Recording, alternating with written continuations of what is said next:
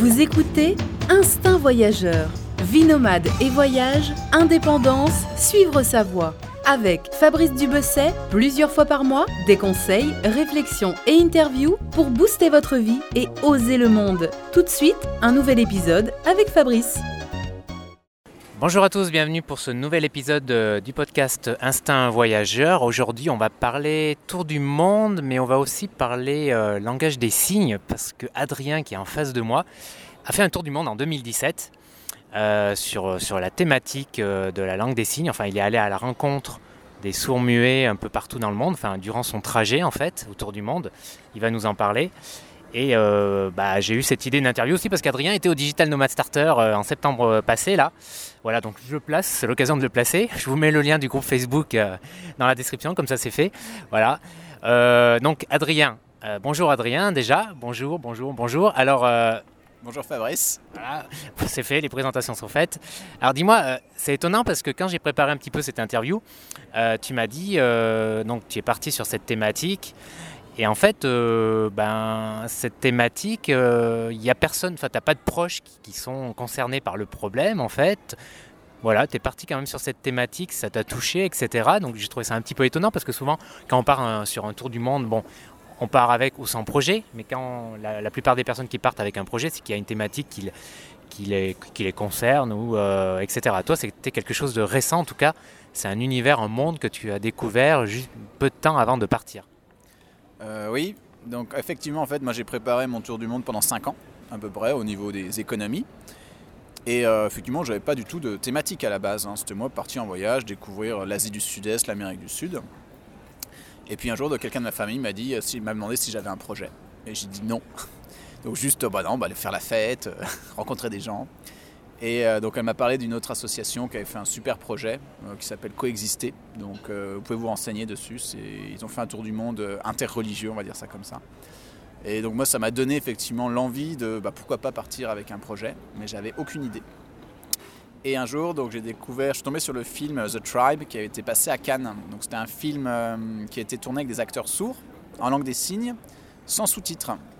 Donc le, film a mis une bonne claque et je, me suis renseigné sur le film et là j'ai découvert que le film était tourné en langue des signes ukrainienne. Et là, euh, bah, gros choc. Donc euh, non, la langue des signes n'est pas universelle, elle est différente dans chaque pays. Et c'est là que j'ai eu un peu le déclic. Je me suis dit, bah voilà, voilà, ça va être ma ligne directrice. Je vais aller euh, dans chaque pays et montrer que la langue des signes est différente dans chaque pays. Du coup, j'apprends la langue des signes française pendant deux ans, une fois par semaine. J'ai pas un gros niveau, mais bon, je me débrouille. Et à partir de là, bah, j'ai découvert la culture sourde, donc euh, j'ai connu des gens sourds aussi, et je me suis intéressé euh, à tout ce qui entourait ceci. Et voilà, et dans chaque pays, bah, je suis allé à la rencontre des sourds. Mhm. Euh, donc voilà. D'ailleurs, par rapport à la langue des si, à, ce milieu-là, je voudrais préciser deux choses. Il y a deux choses. On ne dit pas sourd-muet, on dit juste sourd. On ne dit pas langage des signes, mais on dit langue des signes. Donc on ne parle pas le langage français, on ne parle pas le langage des signes. justement, je voulais y revenir parce qu'il y a on peut être muet et sourd. Enfin, il y a une distinction entre les deux. Est-ce que tu peux nous expliquer? Alors oui, donc en général, euh, on, parle de la communauté sourde, ça peut être sourd, malentendant, ça regroupe tout. Euh, vous inquiétez pas, ça va pas choquer quelqu'un sourd vous dites, si vous dites qu'il est sourd. Hein. Mais dire malentendant, vous pouvez aussi, mais sourd, voilà, ça regroupe toute la communauté. Et enfin, euh, quelqu'un de muet, c'est quelqu'un qui va plutôt avoir des problèmes aux cordes vocales. Il ne peut pas parler. Et on dit, l'amalgame de sourd-muet, c'est que le fait que les sourds, ils parlent pas souvent, ils préfèrent signer. Mais euh, il y a des sourds qui savent très bien oraliser. Ils ont pris des cours avec l'orthophoniste, par exemple. D'accord, oui, donc ils peuvent parler. Ouais. Euh, je vous conseille d'ailleurs d'aller voir sur YouTube des vidéos de, sourds euh, qui oralisent très bien, surtout les, Anglais. Ils ont une très bonne oralisation. Mm. En anglais, c'est plus facile qu'en français. Parce que là, je suis en train de réaliser, si tu es sourd, parler, c'est pas évident, parce qu'évidemment, tu n'entends pas ta voix. Et du coup, bah, oui, j'imagine que c'est difficile, enfin, ça doit être spécial, quoi. Euh, oui, tout à fait. En plus, ça dépend de ton niveau de surdité. Les sourds profonds, effectivement, qui sont nés sourds de naissance, c'est les cas les plus difficiles. Ceux qui perdent leur surdité au cours de la vie, bah, ils ont déjà appris à parler, donc c'est plus facile. Donc il y a la mémoire, euh, voilà. De... Voilà, mais le plus dur, c'est effectivement les sourds de naissance, où là, il y a tout un apprentissage avec l'orthophoniste pour apprendre à créer les sons, en tout cas, sans les entendre. D'accord, ok. Bon, bah voilà, j'ai appris quelque chose. Je pense que les auditeurs ont aussi appris quelque chose. Alors, pour revenir au film, The Tribe, Euh, tout le film, en fait, parce que je suis allé voir un petit peu hein, sur Allociné, tout ça, le film. Apparemment, tout le film, euh, c'est un peu le silence, en fait. Enfin, il y a pas de, y a- je crois qu'il n'y a même pas de sous-titrage. Alors effectivement, donc, euh, le, En fait, c'est un peu évident. Enfin, non, c'est pas forcément évident qu'il n'y ait pas de sous-titrage, mais il n'y en a pas. c'est ça? Donc le réalisateur avait, euh, lui, toujours été un peu attiré par la communauté sourde et la langue des signes, d'après ce que j'ai compris. hein. Et donc lui, son but, s'est dit, bah, moi je vais faire un film avec des acteurs sourds déjà, en langue des signes bien sûr. Et mon film, il va pas avoir besoin de sous-titres pour être compris. Et effectivement, au début, c'est un peu perturbant, on les voit signer, on n'arrive pas à comprendre ce qui se passe, mais finalement, le visuel du film euh, nous permet de comprendre entièrement euh, toute l'histoire.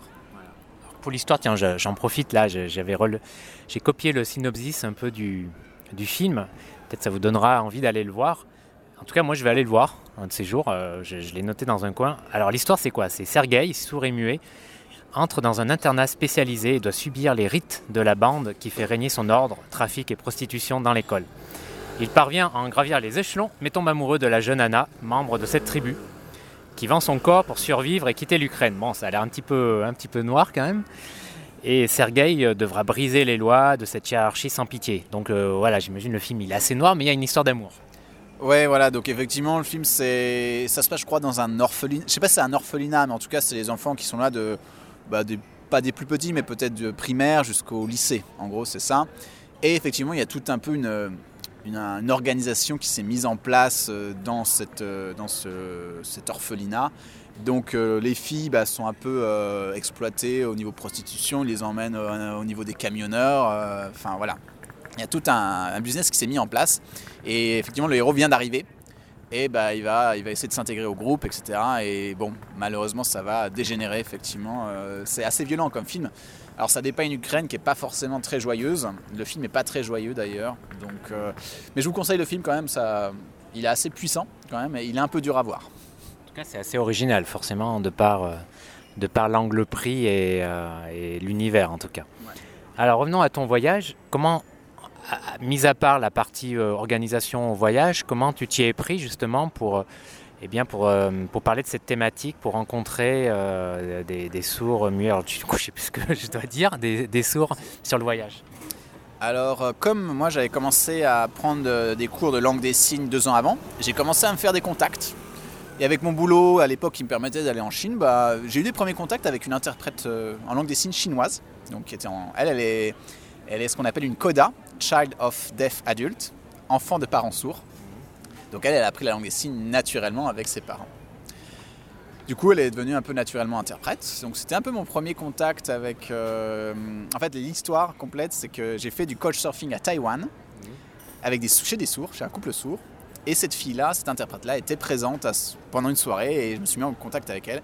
Et ça m'a ouvert pas mal de portes par la suite. Donc, j'ai été en contact euh, euh, avec elle régulièrement. Et sur mon premier départ, Vietnam, je lui ai demandé écoute, est-ce que tu as un contact de sourd, d'interprète au Vietnam? Elle m'a dit oui, oui, j'ai une très bonne amie euh, vietnamienne qui, qui parle anglais et qui dit la langue des signes vietnamienne. Donc, exemple Vietnam, je suis arrivé, j'ai payé cette interprète, parce que c'est un budget quand même. Elle m'a fait rencontrer 5-6 sourds différents, différents cas, et j'ai pu faire mes interviews. Parce que j'ai fait des interviews en voyage. Ça, c'est un exemple. Deuxième exemple, c'est Facebook. Contact d'associations ou d'écoles euh, sur la langue des signes et les sourds, dans chaque pays. Des fois, j'avais des réponses, des fois, j'en avais pas. Et enfin, troisième euh, version, c'est euh, troisième option, c'est comme ma page Facebook a commencé à être connue. Allez-y, c'est Signe du Monde. Euh, et ben, euh, on a commencé à me contacter via la page Facebook. Et là, on m'a euh, amené sur des écoles de sourds, par exemple. Donc, avant chaque pays, tu avais déjà 2-3 contacts. Des fois, oui. Donc, le cas du Vietnam, à l'arrivée, j'avais déjà mon contact. Et des fois, aucun contact. Des fois, je, je demandais à chaque, à chaque interprète ou source s'il connaissait. Des fois, ils me mettaient en relation. Des fois, non. Bah, J'allais sur Facebook. C'était mon premier outil de communication. Et ces interviews, on peut les retrouver où alors? Alors, les interviews, elles sont, elles sont euh, sur mon disque dur en attente d'être montées. Par contre, sur ma page Facebook, il y a déjà quelques petites vidéos qui concernent un peu. Vous, avez, vous allez avoir une vision de langue des signes comparative. Donc, par exemple, on va signer des mots en langue des signes française versus langue des signes argentine, par exemple. Et ça, c'est des vidéos qui ont été, qui durent quoi, euh, deux minutes, hein, et ça a été énormément partagé parce que les sourds, ils adorent ça, la, la langue des signes comparative. D'accord. Ok, très bien. Donc, je vois à peu près, on voit à peu près là comment tu as procédé. Euh, pour le trajet, alors si je me rappelle bien la carte, tu as d'abord commencé par l'Asie, c'est ça? Ouais, donc moi en fait j'avais pris un billet tour du monde Et j'avais pris mes grands vols, donc euh, Paris-Hanoï, Singapour-Auckland, Auckland-Buenos Aires, Bogota-Cuba, Cuba-Londres. Donc en gros, j'avais mes traversées Atlant... enfin, traversées vers l'Asie et traversées Pacifique-Atlantique, et après, j'improvisais. Donc effectivement, première zone Asie du Sud-Est, Vietnam, Laos, Cambodge, Thaïlande, Malaisie. Deuxième zone, allez, Nouvelle-Zélande, euh, Nouvelle-Calédonie. Et troisième zone, euh, Amérique du Sud, euh, Argentine, Chili, Bolivie, Pérou, Colombie, Cuba. D'accord. Et alors, est-ce qu'il y a, entre ces grandes zones, est-ce qu'il y a des, différences dans, dans la prise en charge, dans, dans le vécu au quotidien quand on est sourd dans ces pays-là, dans la prise en charge, je sais pas, dans les infrastructures, dans, dans le regard des autres Est-ce que tu as noté des différences? Globalement, ce que moi, ce que j'ai quand même observé, c'est que la plupart des sourds, dans beaucoup de pays, se retrouvent aux mêmes problématiques d'intégration et d'accessibilité. Il y a des pays qui le font mieux que d'autres, mais dans ces pays qui sont en développement, euh, je vous donne un exemple, au Vietnam par exemple, euh, c'est un pays qui a 92 millions d'habitants, et sachez que sur une population, en moyenne, il y a 1% de sourds. C'est à peu près le, c'est le chiffre hein, qui est à peu près admis. Sur ces populations de sourds, bien sûr, ils ne savent pas tous signer. Il y en a qui sont appareillés, il y en a qui sont implantés. Attends, les 1% de sourds, c'est en Vietnam ou en général dans toute la population C'est en général, dans une population, il y a 1% de sourds. Ah, quand même, c'est beaucoup. C'est en France. Alors attention, dans la, par exemple, on va dire qu'en France, il y a 4 millions de personnes qui sont affectées de, je vais pas dire de surdité, mais de problèmes auditifs. On va prendre le- ta grand-mère qui est en train de perdre sa, Oui, son voilà. audition. Mais ça, oui, bien sûr, c'est des, des- certaines personnes âgées, ok. Mais je veux dire, dans la, pour un jeune actif, euh, c'est pas, c'est, beaucoup moins du coup. Parce que 1%, si tu tiens compte des, euh, voilà, des personnes âgées. Voilà, par exemple, euh, en France, là je connais mieux les chiffres en France, on va dire qu'il y a ces 4 millions de personnes qui sont en problème d'audition. On va dire, on va prendre plutôt la population vraiment sourde qui a appris à signer. Par exemple, on estime entre 100 000 et 300 000 sourds signants. Donc sur des, on va dire, on- admettons qu'il y a un million de sourds, il y a un million de sourds, ils ont tous un appareil et ils parlent. Ou ils sont implantés, ils parlent, mais ils ne savent pas signer. Donc euh, voilà, il faut faire la part des choses. hein. Il y a des sourds signants et des sourds non signants. Donc, les sourds signants, euh, on peut dire que c'est euh, les sourds de naissance ou, ou qui sont sourds depuis très longtemps. Il y a différents cas. Il y a, ça dépend des familles. Par exemple, il peut y avoir un sourd qui est né dans une famille entendante. La famille dit bah non, mon fils, bon, il est sourd, mais je vais le mettre à l'école normale avec tous les autres. Donc il va être en difficulté scolaire énorme en général, parce que pour suivre un cours quand on est sourd, c'est compliqué. Alors qu'un sourd qui va être mis dans une école spécialisée qui a- ou avec un enseignement en langue des signes, il va avoir euh, quand même un, un bien, une bien meilleure éducation. Le problème, c'est que ces écoles spécialisées, sont, il y a de moins en moins, moins en moins en France. D'accord. Et dans la vie de tous les jours, euh, là j'étais en train de réfléchir pendant que tu parlais, dans la vie de tous les jours, bon, pour tout ce qui sont, pour les personnes en situation de handicap, donc sur chaise roulante, souvent on voit des aménagements, tu vois, des rampes, etc., des places handicapées, etc. Pour des sourds, c'est moins visible. Alors à la télé, parfois tu as quelqu'un qui fait la langue des signes, encore, mais c'est quand même rare, quand même, c'est quand même vachement rare. Euh, c'est même, enfin, c'est pas, sur quelques chaînes comme France 2 peut-être, euh, certaines émissions, enfin de mémoire là, je, j'improvise là, je sais plus, mais il me semble. Euh, au passage piéton, tu as parfois, ah ben non, j'allais dire, hein, c'est pour les, c'est pour les aveugles, le, bruit bip bip quoi. Mais oui, par exemple, ouais, dans, la vie de tous les jours, il y a, finalement peu, peu d'aménagement. Là, tu soulèves un bon problème parce que tu l'as dit, c'est quelque chose, c'est un handicap qu'on ne voit pas. Donc, on parle de handicap invisible pour les sourds. Donc, effectivement, l'accessibilité pour eux, c'est. Il y a beaucoup de problématiques. Euh, on va prendre par exemple ce qu'on appelle la centrale d'appel. Ça, c'est. euh, un sourd, il veut prendre un rendez-vous chez le médecin. Il faut qu'il appelle le médecin ou le- le secrétariat. Mais lui, il ne peut pas appeler, il est sourd. Oui, pareil pour le SAMU ou les pompiers, comment il fait? C'est une, excellente question. Donc la centrale d'appel, c'est on appelle un, endroit en visio. Donc on va avoir un interprète en langue des signes qui va être en face de toi. Il y a un visio Skype par exemple. Et donc là, il va signer. Ce qui veut, bah, moi je veux un rendez-vous chez le dentiste. Et l'interprète, tac, il va appeler le, il va appeler le, dentiste. Et ben voilà, j'ai quelqu'un qui veut prendre un rendez-vous. C'est ça une centrale d'appel. Ça centralise et après ça. Oui, mais concrètement, euh, imaginons que la personne, elle est, elle est témoin d'un accident, elle doit appeler les pompiers, ou elle-même, euh, je sais pas, elle est en train d'être mal, etc.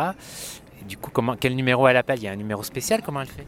Eh bien, Fabrice, j'avoue que je ne sais pas. Je me suis, je me suis pas posé la question. Donc là, j'en ai aucune idée, pour être honnête. Il faut avoir un ami dans le... qui peut t'aider, en fait, finalement. Là, c'est vrai que je n'ai pas. Si t'arrive quelque chose chez toi, que tu es tout seul, je, ne sais pas. C'est vrai, je me suis jamais posé la question pour appeler à l'aide, hein, au secours, en tant que sourd, personne sourde. Du coup, en fait, pour résumer, même dans, même dans un pays comme la France, il n'y a, pas, a pas beaucoup d'aménagement. Ouais, c'est, on, est, on est assez en retard là-dessus par rapport notamment aux Américains. Là, aux États-Unis, il y a l'université Gallaudet, par exemple, qui est une université pour sourds. Ils forment des ingénieurs sourds. Ça n'existe pas en France. Hein. Il, y avait un projet d'université européenne pour les sourds. Je ne sais pas où ça en est. Très bien. Et donc, euh, j'imagine il y a une grosse différence déjà entre la France et. Comment Moi, ce qui m'intéresse plus, c'est le regard des autres, en fait, finalement, le regard de la population par rapport à cet handicap dans les pays que tu as vu des différences, des choses euh, soit choquantes, soit au contraire euh, complètement positives Alors, je ne suis pas resté assez longtemps au contact de sourds pour me rendre compte, de ça, pour être honnête. Moi, je posais des questions quand même. Moi, je pose la question, par exemple, ah, est-ce que quand vous êtes dans la rue, vous signez euh, Est-ce que les gens des visages et tout? Ils m'ont dit non, pas spécialement, c'est quelque chose qu'on n'y prête plus vraiment attention. Après, il y a des pays, là, je vais prendre l'Argentine comme exemple parce qu'il y a quelque chose qui m'avait marqué. Donc il y a la langue des signes qui est très implantée. Mais j'ai fait aussi la visite d'un endroit qui est un institut pour enfants implantés. Alors l'implant coquellaire, c'est un implant qui est au niveau de, bah, la coquelée et qui va être relié au niveau de, l'oreille, avec comme un appareil auditif. Mais vous allez pouvoir entendre euh, parfaitement, ou pas, tout dépend, c'est variable. Et tous les enfants qui étaient dans cet institut, bah, ils pouvaient parler, ils, pouvaient être, ils allaient être inclus dans la société très facilement. Par contre, effectivement, l'Institut n'était pas trop pour la langue des signes. Donc euh, voilà, il y avait deux écoles en fait. Et c'était un sujet, j'aurais bien voulu filmer dans l'Institut, mais on m'a dit que c'était pas possible. Donc, euh, voilà, c'était un peu particulier. Moi, j'ai l'avis des sourds qui sont pas trop, qui sont pas pour l'implant. L'implant, c'est quelque chose de très particulier. Moi, c'est un peu compliqué de me faire un avis là-dessus parce que je suis pas sourd. Mais euh, l'implant coquellaire en France, les sourds, il y a des sourds qui sont un peu, je vais pas dire, ils sont pas extrémistes, ils sont euh, très engagés, ils sont pas pour l'implant coquellaire. Donc il y en a qui, bah, il y a par exemple Emmanuel Laborie, qui est une comédienne sourde, qui a gagné un Molière d'or en 96, qui a son théâtre à Paris qui s'appelle l'IVT, International Visual Theatre. Elle est complètement contre l'implant coquellaire elle assimile quasiment ça à, un viol de, la personne en fait. Donc c'est assez. Euh, ah oui, un viol carrément. Mais en, ouais, en même temps, c'est une aide, c'est un implant en fait. C'est une aide. Le truc, c'est que euh, vous êtes parent, votre bébé est né, on vous dit bah écoutez, il est sourd. Et alors les médecins ils vont tout faire pour dire bah écoutez, on vous propose, il faut l'implanter le plus tôt possible. Comme ça, il va pouvoir parler rapidement, il va pouvoir être intégré rapidement. Sauf que des fois, ça marche pas très bien. Ou des fois, il y a des gens qui sont implantés qui décident de, retirer, euh, de demander à retirer leur implant des années plus tard. J'ai un ami qui est sourd et implanté, mais il s'est fait implanter à 18 ans, lui. Mhm. Si je lui parle avec ma main devant la bouche, il ne comprend pas, alors qu'il est implanté. Donc euh, l'implant, euh, il y a plein de bruits qui arrivent et qui ne sont pas filtrés non plus. Donc c'est imaginez euh, nous notre oreille euh, humaine elle arrive à j'arrive à faire le là je me concentre sur ce que tu dis par exemple et tous les bruits qui sont autour de moi j'arrive à les mettre de côté. Un implant ou même un appareil auditif ça fait pas ce filtre. Ça peut le faire mais euh, beaucoup plus difficilement. Ah je vois. En effet c'est intéressant tout ça. Là on rentre dans les détails mais justement il y a un autre truc intéressant que j'ai fait en, lisant un petit peu avant l'interview et là c'était une révélation quoi j'étais là ah ouais mais ouais c'est vrai c'est qu'en fait, euh, bah, il n'y a pas de langue, des signes universels. Chaque pays a sa langue. Et en fait, en y réfléchissant, bah oui, c'était logique en fait.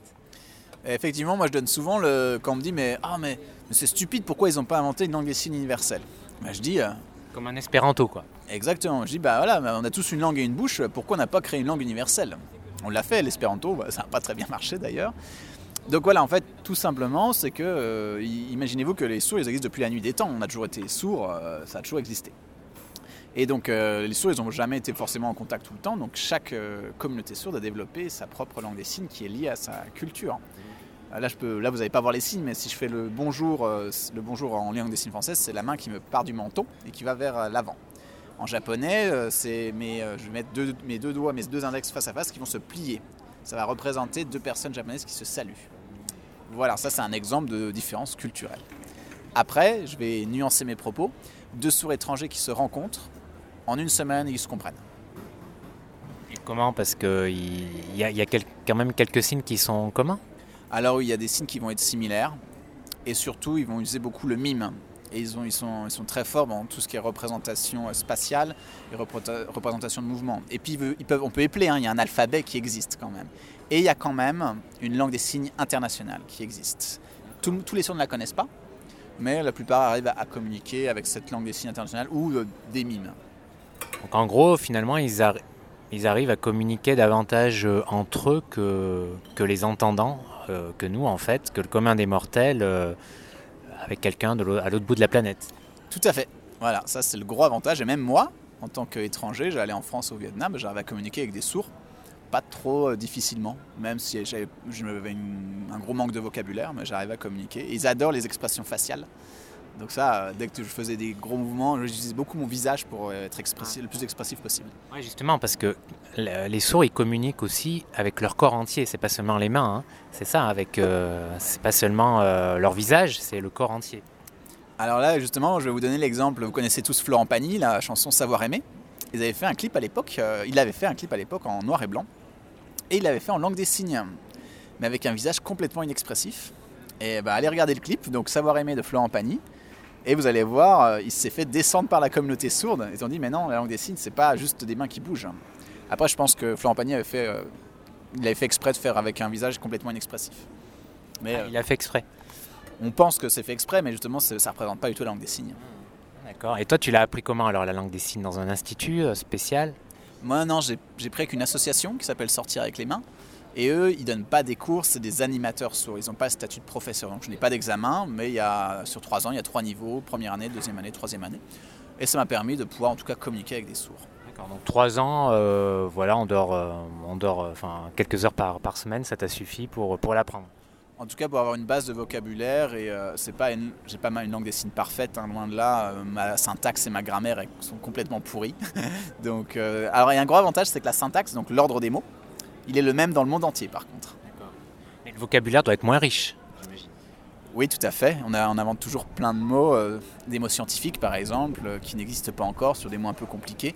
Mais tout à fait, il y a moins de mots en langue des signes qu'en, langue écrite ou parlée. Par contre, ils ont une représentation euh, spatiale qui est beaucoup plus forte que nous. Je vais vous donner un exemple. C'est, vous devez raconter une histoire et vous devez positionner des personnages dans un restaurant, par exemple. En, vous, en langue écrite, enfin, en langue parlée, vous allez dire, bah voilà, il y, y, avait deux amis qui étaient au restaurant. C'est tout.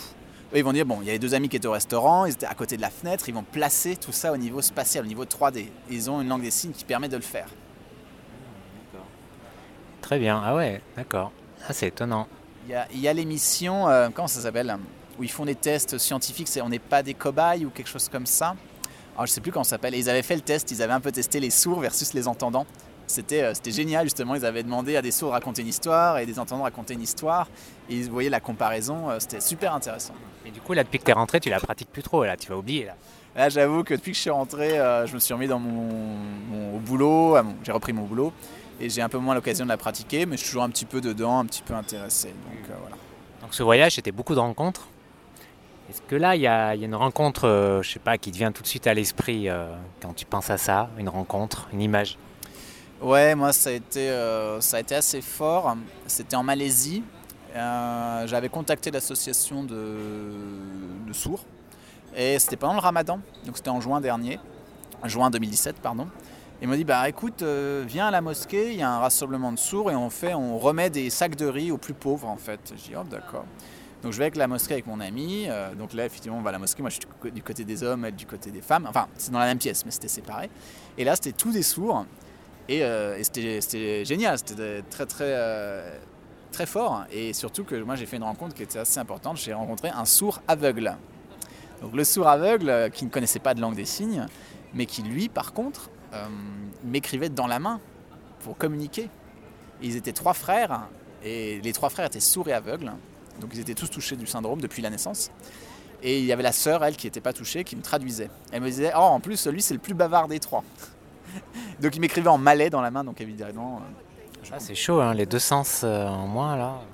Il y a quelques films sur les sourds aveugles. Euh, il y a le film d'Hélène Keller, là, Miracle en Alabama, et puis il y en a un français qui s'appelle Marie Heurtin que je vous conseille fortement, qui est très très bien.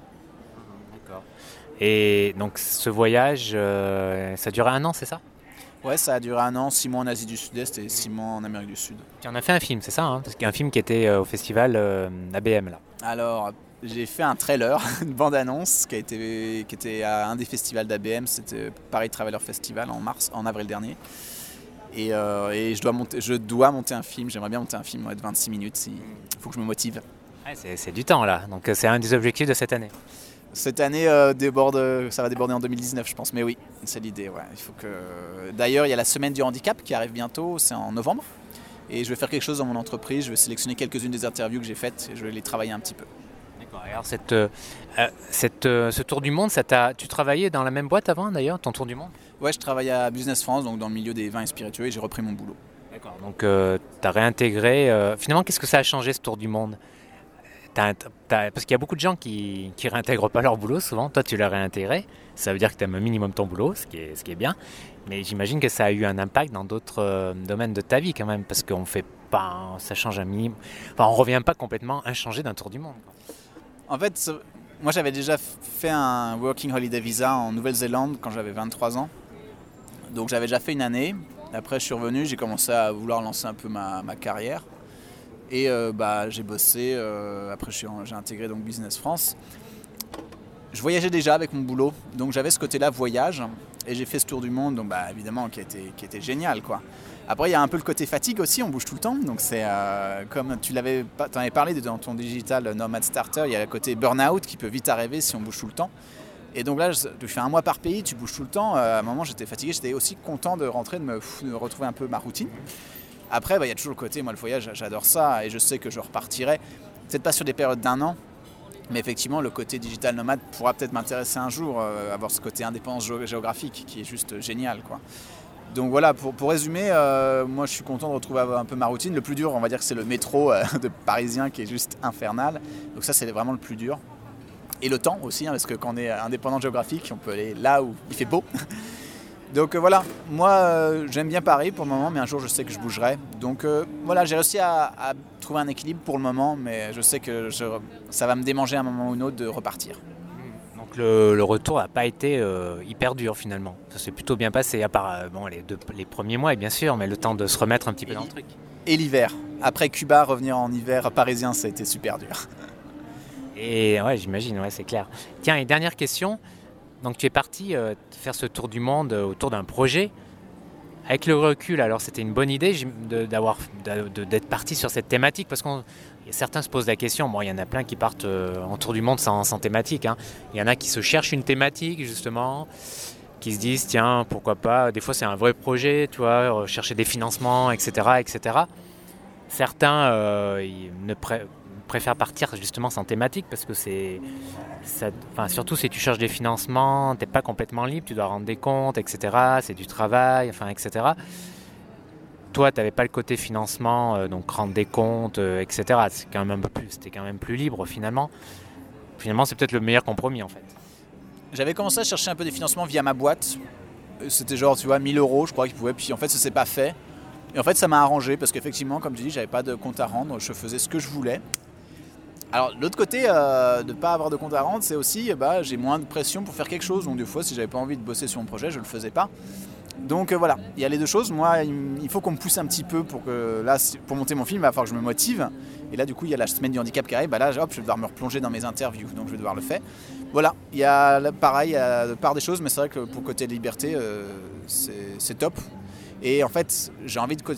Ce qui est bien avec ce projet, c'est que je continue un peu mon tour du monde à travers euh, le travail que je vais devoir fournir encore sur, quel- sur quelques mois ou peut-être un an pour monter ce film. Ça va être vraiment le, projet final. Ou peut-être pas d'ailleurs, on va voir ce que ça donne, s'il y a des intérêts au niveau de ce film pour des chaînes de télé ou j'en sais rien. Franchement, j'en suis pas du tout à ce stade-là. Pour... Là, c'est vraiment pour moi et pour mo- montrer aux gens cette euh, communauté sourde. Ouais, et puis c'est vrai que ce qui est sympa, c'est que tu as, mine de rien, appris une langue que tu peux utiliser en France aussi. Euh, Enfin, bon, ça arrive hein, de rencontrer des personnes sourdes, euh, donc c'est cool, quoi. C'est quelque chose que tu as acquis et que tu peux encore pratiquer même pour le reste de ta vie. Ouais, ça c'est vrai que chaque fois que je croise des gens sourds dans la rue, je me suis dit, bon, des fois je les interromps pas, je ne les interromps pas, mais des fois je leur dis bonjour et ils disent, ah, salut, t'es sourd? Je dis, non, je suis pas sourd, je suis entendant et tout. Ah, et en général, d'ailleurs, des sourds qui voient un entendant euh, qui sait signer, ils sont super contents. Parce que euh, on apprend jamais. Eux, ils doivent tout le temps s'adapter au monde entendant, et nous, on s'adapte jamais à eux. Donc vous savez, vous savez juste dire bonjour, merci, euh, ça va, etc. Même après, si vous mimez, euh, ils sont, ils sont très contents de ce. C'est comme je- tous les voyageurs savent ça. Vous allez dans un pays, vous apprenez bonjour, merci, au revoir. combien ça coûte? voilà, vous parlez un minimum la langue du pays, bah, ça vous ouvre quand même des portes plus faciles. Voilà, mais même, sans, même si tu fais plein d'erreurs dans la langue, même si c'est que deux trois mots, c'est en fait l'important c'est juste montrer que tu fais l'effort. En fait. C'est ça, et c'est ce qui est très apprécié. C'est comme vous voyez un anglophone ou un étranger qui parle un petit peu français avec vous, euh, bah c'est dire ah, c'est bien, tu as appris euh, juste quelques mots, c'est agréable quoi. Alors la suite c'est quoi? Donc c'est finir ton, ton film qu'on aura peut-être l'occasion de voir donc euh, soit en ligne, c'est ça, soit dans un festival. Je voudrais d'abord privilégier pour les festivals avant de mettre en ligne, mais je mettrai peut-être que quelques morceaux de film, des petites interviews pour teaser un petit peu. Et, après en fait, voilà, moi je me donne un an jusqu'à fin 2018 au niveau professionnel ici et et je vois s'il y a des projets qui se défilent, qui se, qui se profilent au niveau. Euh, J'aimerais bien bouger, je pense, un jour. Donc, euh, voilà. Et peut-être, bon, euh, en attendant, peut-être acheter une, un bien immobilier pour avoir quelque chose. Je suis dans ma trentaine, donc c'est le moment. Voilà en gros pour les futurs projets à court terme. D'accord. Bah écoute, merci Adrien pour ce tour du monde. Des, des, de, la langue de, la langue des signes, hein, c'est ça, la langue des signes. Et puis, bah, je pense que j'ai, moi en tout cas, j'ai appris des choses. Je pense que les auditeurs euh, aussi, ils ont appris des choses. Et c'est vrai que ce que je trouve chouette là, c'est que tu as acquis quelque chose que tu peux encore euh, pratiquer au quotidien. Ça, je trouve ça bien. C'est pas le cas de tous les tours du monde thématiques ou je sais pas quoi, finalement, en fait, quelque part. Enfin, c'est pas le, ça dépend de la thématique, mais c'est pas forcément le, le, cas. Et comme quoi, apprendre, de toute manière, apprendre une nouvelle langue, parce que c'est une nouvelle langue, c'est toujours utile, forcément. Non, ça c'est vrai que ça c'est quelque chose qui m'a enrichi à ce, à ce niveau-là. Et peut-être qu'un futur projet, ça pourrait être un autre handicap aussi, sur les aveugles par exemple. Mais euh, on ne parle pas de culture aveugle, hein, ça n'existe pas. La culture sourde existe parce qu'elle est liée à une langue, en fait. C'est surtout ça. Donc euh, voilà, pour le, pour le futur, je ne sais pas encore ce qui va se profiler, mais euh, j'espère que ce que je vais diffuser un jour, ça va un peu, avoir un peu une petite répercussion, mais je pense. Voilà, en tout cas, je vous engage à aller voir le film The Tribe. Ce sera un bon moment cinématographique en plus. Donc voilà, plein de bonnes choses, euh, Adrien. Merci pour, euh, pour l'interview et pour le rendez-vous. Et puis, euh, bah, bonne route. En tout cas, merci à tous les auditeurs de Fabrice de, m'avoir écouté. Et j'espère que ça va vous intéresser un peu à, la culture sourde. Et quand vous voyez un sourd dans la rue, bah, n'hésitez pas à lui dire bonjour. Allez voir comment on dit bonjour en langue des signes française. Merci d'avoir écouté ce nouvel épisode du podcast. Comme d'habitude, s'il vous a plu, eh bien merci de mettre un commentaire euh, sur iTunes, c'est très important. Et puis, euh, eh bien mine de rien, là, je crois qu'on a qu'on approche, on a dépassé les, euh, les 110 000 écoutes. sur ce podcast, sur la sur l'ensemble des épisodes. Mine de rien, ça fait plus de, je crois, plus de 100 épisodes depuis, depuis le lancement de ce podcast en 2015. Donc merci à vous, merci de votre fidélité. Ce podcast, vous pouvez l'écouter désormais sur Spotify et euh, ben, également sur Deezer et puis ben, sur iTunes bien sûr et sur bien sûr toutes les applications Android pour écouter des podcasts comme Podcast Addict, comme Podcast République, etc. Moi, vous le savez, je vous conseille d'écouter ce podcast sur Android ou sur iTunes. Pourquoi? Parce que vous avez accès à, enfin, du moins sur certaines applications euh, Android euh, aux, liens euh, qui sont présents dans la, description, ce qui est ce qui est en fait vous pouvez cliquer sur les liens donc ce qui est tout de suite tout de suite plus intéressant. Et puis vous pouvez activer les notifications également pour être prévenu de la sortie d'un nouvel épisode. Ce qui n'est pas le cas par exemple sur Spotify ou sur Deezer voilà, et bien quant à nous, on se retrouve, euh, on se retrouve dans deux semaines euh, pour un nouvel épisode. Euh, je serai de retour en France, à Paris, pour quelques jours. là, au moment où je vous parle, eh bien, je suis, je suis en Chine, encore en Chine, et bah, je peux vous dire que le voyage est top, top, top. Voilà, comme vous l'imaginez. Mais bon, encore une fois, oui, vous pouvez vous suivre ce voyage également sur Instagram grâce à mes stories. J'en fais tous les jours. Donc voilà, plein de bonnes choses pour la suite, et puis bonne soirée ou bonne journée où que vous soyez. Ciao ciao